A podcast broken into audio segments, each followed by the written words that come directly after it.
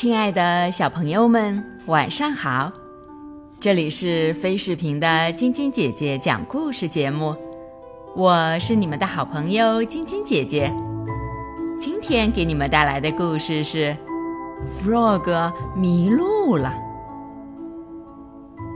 这是一个美丽的秋日，Frog、野兔、老鼠和小鸭在玩捉迷藏的游戏。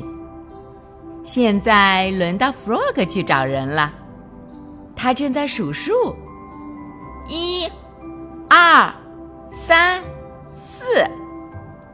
小鸭站在树后面，它伸出头，偷偷的瞄了瞄 Frog，不放心的提醒道：“Frog，你可不准睁开眼睛哦。二十一、二十二、二十三。” Frog 不理他，继续大声数着。伙伴们纷纷向不同的地方跑去。老鼠跑向一棵大大的树，树上有好多叶子。我躲在里面一定很安全，谁也找不着。老鼠心里想着，于是它赶紧爬上树。躲进严严实实的树叶里。野兔跑到山坡上，它发现一个深深的洞，立马有了主意。藏在里面肯定让 Frog 找不到。野兔深深地憋了一口气，把身体缩啊缩啊，好不容易才缩进了洞里。可那对长耳朵。还露在外面。八十四，八十五，八十六。Frog 数得越来越快了。小鸭呢？焦急地跑来跑去，它还没有找到合适的地方呢。这时，Frog 已经快数完了。一百。Frog 一数完，马上松开手。睁开眼睛，转过身来，结果他看到一座雕像，有洁白的羽毛、黄色的嘴和脚掌。嘿，这雕像看起来怎么跟小鸭一模一样？他心里直犯嘀咕的走开了。我来喽！谁还没藏好的，我马上就能找到。Frog 大声喊道：“他朝森林走去，边走边仔细的左看右看。伙伴们都藏到哪儿去了呢？”啊，等等！Frog 停了下来，从大树后，他看到很大一堆落叶，肯定有人藏在那里面。Frog 跳进落叶堆。叶子飞得到处都是，可是没有人藏在那里。Frog 只好继续向前走，他不停地向四周张望，伙伴们都躲到哪儿去了？他大声叫道：“老鼠、野兔、小鸭，你们在哪儿？”可是。没有任何声音回应他。他越走越远，越走越远。森林里很安静，Frog 可以清楚的听见自己的脚步声。他开始有点害怕了。我还是回家吧，Frog 心想。天一定很晚了。可是。哪儿才是回家的路呢？所有的树看起来都一模一样。Frog 向右走几步，又向左走几步，最后他在一个树桩上坐下来。我迷路了，我回不去了，我再也见不着野兔、小鸭和小猪了。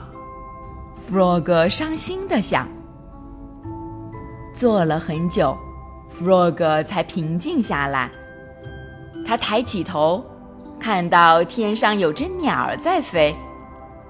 在树林上方，太阳正要下山。在家里，我每天都能从窗前看到日落。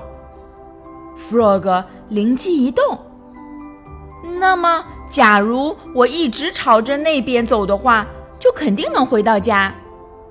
他高兴地跳起来，朝着太阳落下的方向跑去，穿过树林和草地。来到一条小溪前，他加快速度，腾空跳起，很大的一个青蛙跳。Frog 跳过去了，终于快要走出森林了。Frog 看到了野兔、老鼠和小鸭，他们在焦急的大声叫：“Frog，你在哪儿？”原来大家都在找他。Frog 踮起脚，轻轻地向朋友们走过去，然后在他们背上各拍了一下，把他们吓了一大跳。小鸭、野兔、老鼠，他说道：“这下我把你们全找到了。”你到哪儿去了？小鸭担心地问。“我们等了很久也没见你来找。”我听到老鼠在树林里，于是我就顺着声音跟过去了。后来我以为野兔藏在一堆落叶里，可是在那里根本没有找到它。再到后来，我就迷路了。我肚子里有种奇怪的感觉。Frog 告诉大家，他用手摸了摸肚子，嗯。现在肚子里又觉得怪怪的啦，不过这次是因为我饿了。听完 Frog 的话，大家都开心的笑了起来。我们去小猪那，小鸭说：“他肯定烤了蛋糕。”是的，小猪正从烤炉里端出一盘香喷喷的蛋糕呢。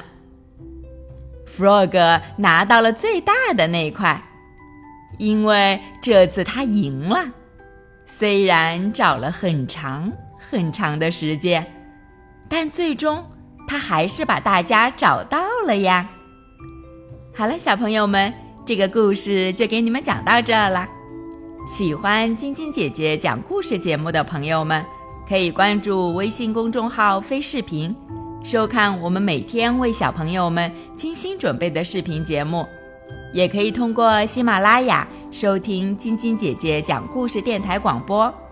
宝贝们的家长可以将小朋友的生日、姓名和所在城市等信息，通过非视频微信公众号发送给我们，我们会在宝贝生日当天送上我们的生日祝福哦。